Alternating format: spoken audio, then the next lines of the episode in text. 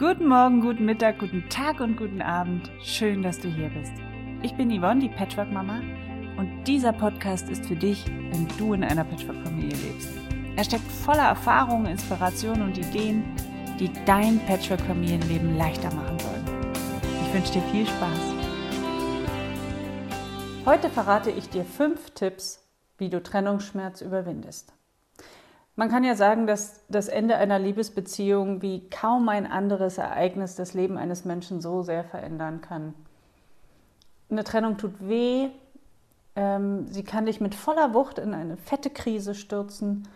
Und ich habe mich mal mit der Frage beschäftigt, was kann ich tun, um, um diesen Hass, der da vielleicht aufkommt, den Schmerz, die Depression zu überwinden. Und jetzt fragst du dich vielleicht, Yvonne, du bist Patchwork-Familienberaterin, was hast du mit dem Thema Trennung zu tun? Ja, ganz einfach. Also jeder Patchwork-Familie ging mindestens eine Trennung voraus.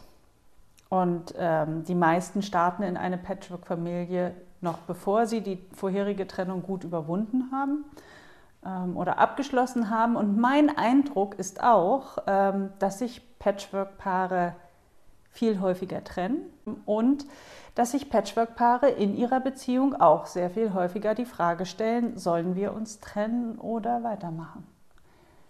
Dazu habe ich jetzt nicht wirklich gute Statistiken gefunden. Ja? Also über Scheidungen gibt es natürlich Statistiken, die ergeben sich ja aus den Meldungen der Scheidungsfälle durch die Familiengerichte, aber ähm, gute Zahlen oder Zahlen über Trennung in Patchwork-Familien, die können ja auch nicht wirklich erhoben werden, wenn zum Beispiel kein zweites Mal geheiratet wird. Ja?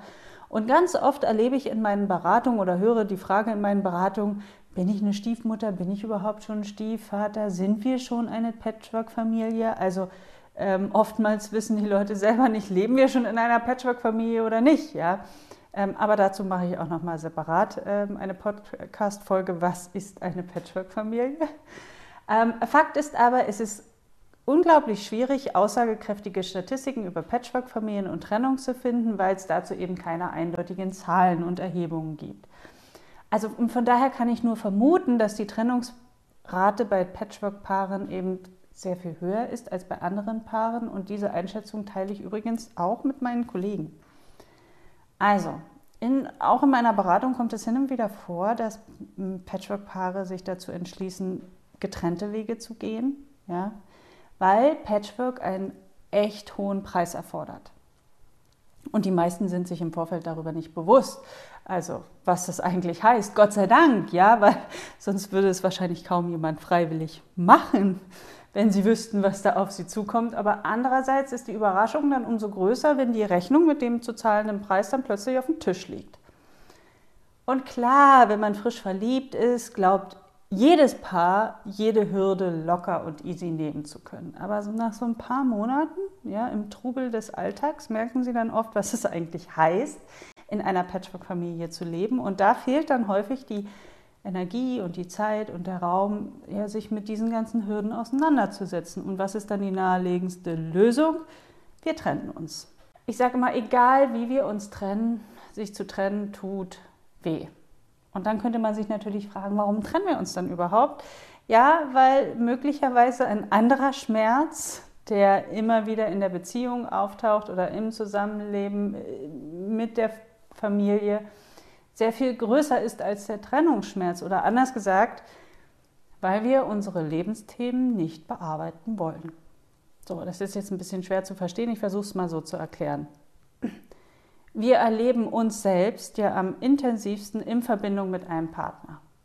Und anfangs ist der Partner, ja, ich sag mal, wie so ein Selfie-Stick. Ja? Er fokussiert uns mit ein bisschen Abstand und wir können auch noch ein paar Filter davor schalten. Und so erhalten wir einerseits die Chance, uns ebenfalls neu zu sehen, denn mit den Augen des Partners und vielleicht auch so zu sehen, wie wir gerne wären. Ja? Ähm, und andererseits gibt uns, schenkt uns da jemand total viel Aufmerksamkeit, ja? Also hält den Fokus auf uns gerichtet, fühlt sich toll an und großartig und sehr lebendig. Aber mit der Zeit verschwinden dann die Filter. Und dann kommt ähm, der eine oder andere Pickel zum Vorschein. Und eigentlich wird es so richtig spannend erst jetzt. Also schminken wir den Pickel über, weil wir ihn nicht wahrhaben wollen Oder lassen wir ihn sichtbar ausheilen? Sichtbar für jedermann.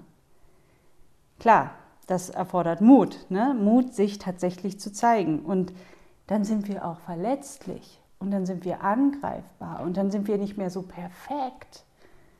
Was ich damit sagen will, ist, der Schmerz, der entsteht eigentlich schon, schon weit vor der eigentlichen Trennung. Ja, der, der, wir können sagen, der Pickel ist der Schmerz. Das ist, ähm, der ist ein Hinweis auf meine Lebensthemen. Wir trennen uns nicht wegen eines Pickels, ja. Wir trennen uns, weil wir vor unseren Lebensthemen Angst haben. Oder möglicherweise auch, weil wir unser Lebensthema gerade bearbeiten und plötzlich feststellen, dass wir viel zu lange in einer toxischen Beziehung aushaben. Die engste Beziehung nach der Beziehung zu unseren Eltern ist die Paarbeziehung. Wenn die nicht gut läuft, dann kommen ganz wichtige Themen aus unserer Kindheit zum Vorschein und sich die anzuschauen, das tut weh. Ja, wir haben richtig, richtig Schiss davor. Und dann entwickeln wir Abwehrstrategien und Schutzmauern und so weiter. Und wenn ich große Angst habe, verlassen zu werden oder wenn mich bestimmte Eigenschaften furchtbar aufregen am anderen, ja, dann hat das oft etwas mit mir, mit meiner Geschichte, mit meiner Kindheit vielleicht zu tun. Nicht mit dem anderen. Und deswegen sage ich, in Beziehung und vor allem auch in Trennung, da werden echte Lebensthemen wachgerufen. Und denen darf ich mich dann zuwenden. Mit meinem Erwachsenen-Ich, nicht mit dem bockigen Kind-Ich, was dann so ganz trotzig reagiert. Ähm, das ist die Einladung, sich diese Lebensthemen wirklich anzugucken. Wenn ich das nicht tue, hole ich sie mir mit der nächsten Beziehung zack gleich wieder rein. Warum sind Trennungen so schmerzhaft? Wenn wir uns trennen, dann wird ein ganz wichtiges Grundbedürfnis verletzt, nämlich das Bedürfnis nach Sicherheit. Wir fühlen uns sicher gebunden am wohlsten. Wir wollen dazugehören, bestenfalls natürlich in so einer schönen großen Gemeinschaft, ja, aber gleichzeitig möchten wir auch unabhängig sein und autonom. Klingt alles irgendwie paradox, oder? Aber beide Grundbedürfnisse sind extrem wichtig. Das Blöde an einer Trennung ist, ja, wir trennen uns nicht nur einmal, sie kommt selten allein. Auf so eine Trennung folgen meistens weitere Trennungen, beispielsweise vom gewohnten Umfeld, von Freunden, von Familienangehörigen des Partners und so weiter. Ja, möglicherweise sind es auch eigene Familienangehörige, die sich dann plötzlich von einem abwenden, wenn man sich wieder trennt. Und man zieht an einen neuen Ort. Ne? Also mit einer Trennung trennt man sich meistens auch von anderen Menschen. Und mit einer Trennung geht auch, ja, ich sag mal, ein ganzes Lebenskonzept zugrunde. Ja, nämlich das, was ich einst mit meinem Partner schmiedete. Die meisten haben ja irgendwelche Ziele oder, oder schmieden Vorstellungen davon, wie sie einmal leben wollen und all das geht dann verloren, wenn der Partner sich trennt. Hinzu kommt, dass Trennung in unserer Gesellschaft ja immer auch ein Stück weit Versagens- und Schuldgefühle mitbringen. Und wir verlieren dann auch den Status als Ehefrau, als Ehemann, ähm, haben das Gefühl, unsere ganze Familie geht kaputt, verloren. Ne? Wir kennen das alles. Und wir verlieren auch unser Haus und das Auto und dann müssen wir auch noch einen Anwalt bezahlen. Also eine Trennung bedeutet eben nicht nur, ich trenne mich allein von meinem Partner, sondern mit der Trennung ist weit mehr verbunden. Und weil das eben so weh tut und weil das so schmerzhaft ist und weil da so viel auf uns einprasselt, entwickeln die meisten Abwehrstrategien, um diesen Schmerz auch wegzudrücken. Aber diese Strategien machen in der Regel alles viel, viel schlimmer. Vor allem, wenn man ja, Kinder hat und gemeinsam als Elternpaar noch für die Kinder da sein möchte. Also ich, ich schildere hier mal die drei, ja, ich sag mal, die drei Strategien, die mir am häufigsten begegnen in meiner Beratung. Die erste Strategie, die setzt eigentlich schon weit vor der Trennung ein. Und ich nenne sie Trennungsgefahr verdrängen. Es wird ständig gestritten in der Partnerschaft. Es gibt keinen guten Sex mehr. Wir haben keine Zärtlichkeiten mehr, die wir austauschen, keine guten Gespräche mehr, kein nettes Wort mehr für den anderen. Aber dennoch werden die Augen vor der, ich sag mal, drohenden Trennungsgefahr trotzdem lieber geschlossen, als sich den Problemen wirklich zu stellen. Dann glaubt man, ach ja, das wird schon wieder in einem halben Jahr, dann ist das wieder, dann ist alles wieder vorbei oder wenn das Kind erstmal größer ist oder wenn wir erstmal umgezogen sind oder oder oder oder ja. Aber was dann oft passiert ist, dass einer der beiden sich ähm, in jemand anderes verliebt. Und so kommen wir schon gleich zu, zur nächsten Strategie, die dann meistens einsetzt und die beobachte ich bei Patchwork-Familien echt häufig. Und diese Strategie heißt neue Liebe, neues Glück. Das ist, wenn man nach einer Trennung viel zu schnell in eine neue Beziehung geht. Und das hat verschiedene Gründe. Der eine kann nicht gut mit sich allein sein. Er sucht ganz schnell Ersatz, um, um dieser Einsamkeit zu entrinnen oder will auch nicht den Status des oder der Verlassenen haben, sondern schau mal, ähm, ich habe sofort wieder jemand Neues an der Angel, weil ich so toll bin. Ähm, und ein anderer Grund, und das ist, glaube ich, der häufigste, einer der häufigsten Gründe mit, ist dieses, diese Sehnsucht, dieses Bild der romantischen Liebe, das erfüllt sein möchte. Ja? Nach dem Traumpartner, diesem einzig wahren Traumpartner, den es nur einmal auf dieser Welt gibt und der mir dann den Himmel auf Erden bereitet und mit dem wird garantiert alles anders und, und viel, viel schöner als vorher. Und diese neuen Partner, also der neue Geliebte oder die Geliebte, die werden idealisiert. Und mit ihm wird dann alles, alles besser. Das geht leider, muss ich sagen, in vielen Fällen schnell wieder schief. Vor allem deshalb, weil ja die Probleme oder besser gesagt, weil diese Lebensthemen, die ich in meiner letzten Beziehung hatte, ja noch überhaupt nicht angeguckt oder bearbeitet habe. Und natürlich tauchen die in der neuen Beziehung wieder auf. Und meistens suchen wir uns dann im Außen, also ob bewusst oder unbewusst, meistens unbewusst, genau den Partner aus, mit dem wir diese Lebensthemen, die wir uns vorher nicht angeguckt haben, wieder erneut anschauen dürfen. So, aber jetzt kommen wir doch mal zu der absolut beliebtesten Abwehrstrategie, die, ja, ich habe ich hab noch kein Paar kennengelernt, die diese Strategie nicht genutzt hat. Inklusive ich habe sie auch benutzt. Ähm, die beliebteste Abwehrstrategie heißt, dem anderen die Schuld zuzuschreiben. Das ist eine der Hauptstrategien, ja, dem Partner die Schuld an der Trennung zuzuschreiben. Und in meiner Praxis, ähm, ja, in meinem Praxisalltag beobachte ich, dass ja, ja beide weisen gern die Schuld von sich. Und das machen aber vor allem diejenigen, die nicht die Trennung vollzogen haben, also die nicht mit der Trennung einverstanden waren. Und in Patchwork-Familien wird es dann noch viel bunter. Dann ist häufig nicht nur der Partner schuld an der Trennung, sondern auch seine Ex-Frau oder seine Kinder oder seine Mutter oder wer auch immer, ja, ist mit Schuld oder Schuld an der Trennung. Ich hatte vor kurzem erst wieder einen Kommentar auf YouTube, da hat eine geschrieben, wir trennen uns jetzt ähm, wegen seiner Kinder, weil die so intrigant waren oder wie auch immer. Was ist das Hauptmotiv dahinter? Ja? Das Hauptmotiv dahinter ist, den Finger auf jemanden anderes zu richten, ist viel, viel einfacher, als sich mit dem eigenen Anteil zu beschäftigen, der auch zur Trennung beigetragen hat es ist ja nie nur einer alleine schuld. Wir wissen das eigentlich. Aber wir sehen den Anteil des anderen viel größer und viel stärker als unseren eigenen. Und so nehme ich dann Rache am anderen, der die Beziehung kaputt gemacht hat. Und eigentlich ist das nichts anderes als der Versuch, etwas wieder auszugleichen. Ich fühle mich vom anderen verraten, verletzt, zu Unrecht behandelt und jetzt nehme ich mit Hilfe meines Anwalts Rache. Ich entziehe ihm die Kinder, mache alles ganz kompliziert, dass er bei mir um die Kinder betteln muss oder was auch immer, ja? Und das ist der Versuch für das, was mir angetan wurde, einen Ausgleich zu kreieren. Natürlich auf eine sehr, sehr destruktive Weise. Und ich sage immer, das ist pures Gift auf der Elternebene. Das ist wie Zyankali äh, für die Kinder morgens im Cocktail. Und bewusst oder unbewusst nehmen Eltern das in Kauf, ja, dass die gemeinsamen Kinder dieses Gift atmosphärisch inhalieren. Ich sage immer, Kinder atmen Atmosphäre. Und wir Eltern können entweder für so ein toxisches Gemisch aus Giftgasen sorgen oder für frische, saubere und gesunde Luft. Das ist unsere Entscheidung.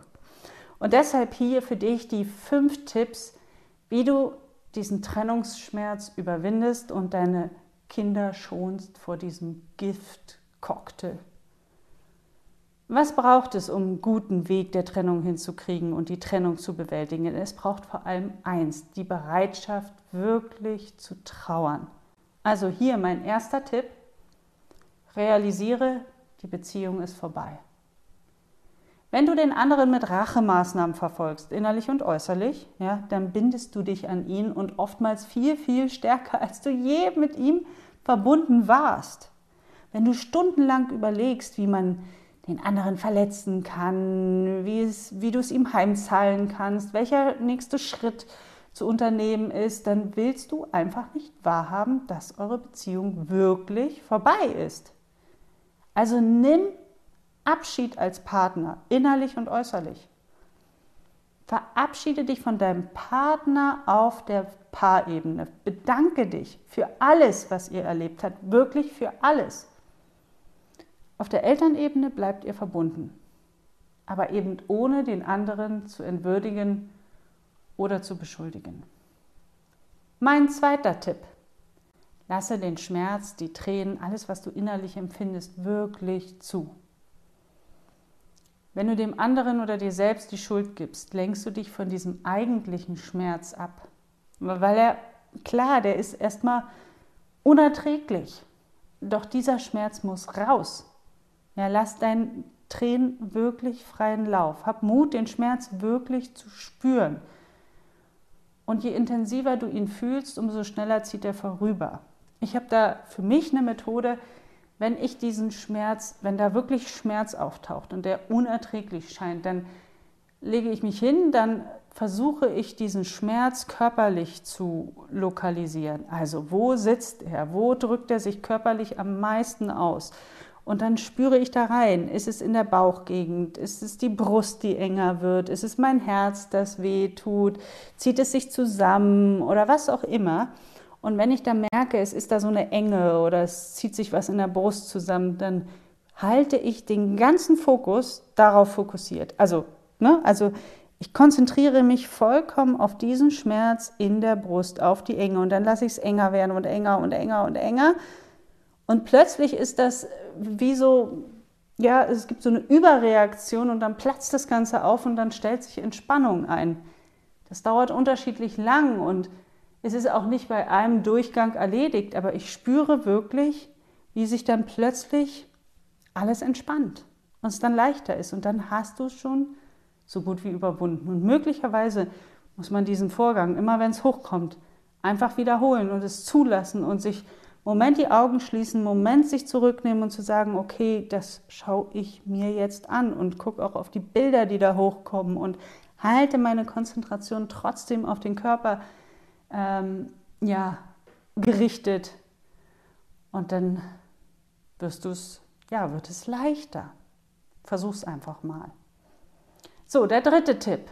Nimm den eigenen Anteil an der Trennung, den du hattest, wahr und gesteh dir ein, ja, dass du deinen Beitrag dazu geleistet hast. Du kannst da einfach mal reflektieren und dich fragen, was habe ich meinerseits falsch gemacht? Was ist mir schwer gefallen? Was hätte ich stärker beachten sollen? Was habe ich von meiner Seite an Schwierigkeiten mit hereingebracht? Wo war der Umgang mit mir nicht ganz einfach oder wo bin ich an meine Grenzen geraten, die meinen Partner völlig überfordert haben, ja? Oder ja, nimm den eigenen Anteil einfach mal wahr und zu dir. Und das ist wirklich ein ganz zentraler Punkt, denn dann können wir nicht mehr sagen, der andere ist alleine schuld. Geht eine Beziehung auseinander, ist der andere, ja, ist nicht immer nur einer schuld und der andere ist das Opfer, aber wir spielen gerne die Opferrolle, weil wir dann aus der Verantwortung draußen sind. Jeder hat seinen Teil dazu beigetragen und dieser Teil sollte wirklich angeschaut werden. Und es ist auch wichtig, ehrlich zu sein. Ja, also seinen Anteil zu sehen und zu sagen, ja, das stimmt, das ist mein Anteil. Das habe ich ähm, falsch gemacht. Da habe ich zu wenig in unsere Beziehung investiert. Hier war ich vielleicht rücksichtslos. Dort habe ich die Bedürfnisse des Partners nicht gesehen oder geachtet. Ähm, vielleicht habe ich auch meine eigenen Bedürfnisse zu sehr vernachlässigt, also sich nicht, sie in der Beziehung einfach nicht angesprochen oder mal durchgesetzt. Und seinen Anteil zu sich zu nehmen, ist wirklich von entscheidender Bedeutung und eine, eine gute Basis, also die es braucht für eine gelingende Elternbeziehung. So, und jetzt Tipp Nummer vier. Du musst dem anderen seinen Anteil zur Trennung verzeihen. Wenn du Vorwürfe machst, glaubst du, du hättest einen Anspruch auf Wiedergutmachung. Dein emotionales Konto ist im Minus und jetzt soll er es ausgleichen. Verzeihen heißt nichts anderes als, du verzichtest auf diesen Anspruch. Wenn du aber insgeheim glaubst, dieses oder jenes müsste noch gemacht werden, dann hegst du noch einen Anspruch auf Ausgleich. Aber so einen Ausgleich, den wird es niemals geben. Der andere könnte dir wirklich die Welt, die ganze Welt zu Füßen legen, aber die Tatsache, dass er dich verletzt hat, die bleibt. Ja, die besteht immer noch. Das Einzige, was du tun kannst, um die Beziehung zum guten Ausgleich zu bringen, ist, dem anderen seine Schuld zu verzeihen. Du hältst ihm dann nichts mehr vor. Du trägst ihm dann nichts mehr nach. Du klagst nicht mehr an, weder innerlich noch im Außen, vor anderen beispielsweise. Denn Vorwürfe sind nichts anderes als Ansprüche auf Wiedergutmachung und diese Ansprüche musst du loslassen. Und jetzt kommen wir zu meinem letzten Tipp, der das Ganze ein bisschen abrundet, ist, bändige deinen Racheengel und schicke ihn nach Hause. Für deinen Racheengel und alles, was da so, was dieser Racheengel so an Emotionen hervorbringt, was du fühlst, wenn du mit ihm agierst, äh, dafür bist du ganz alleine verantwortlich. Das ist vermutlich der schwierigste und längste Teil dieser Angelegenheit, aber indem du den Racheengel nach Hause schickst, bereitest du ein wirklich gesundes Feld für eure neue gemeinsame Elternebene. Und wenn ihr keine gemeinsamen Kinder habt, dann umso besser, dann bereitest du ein gutes Feld für die nächste Beziehung, die du eingehst. Wenn ihr euch auf der Paarebene nicht verziehen habt, werdet ihr die Konflikte auf die Elternebene tragen und eure Kinder dürfen das ausbaden. Also vermischt die Paarebene nicht mit der Elternebene.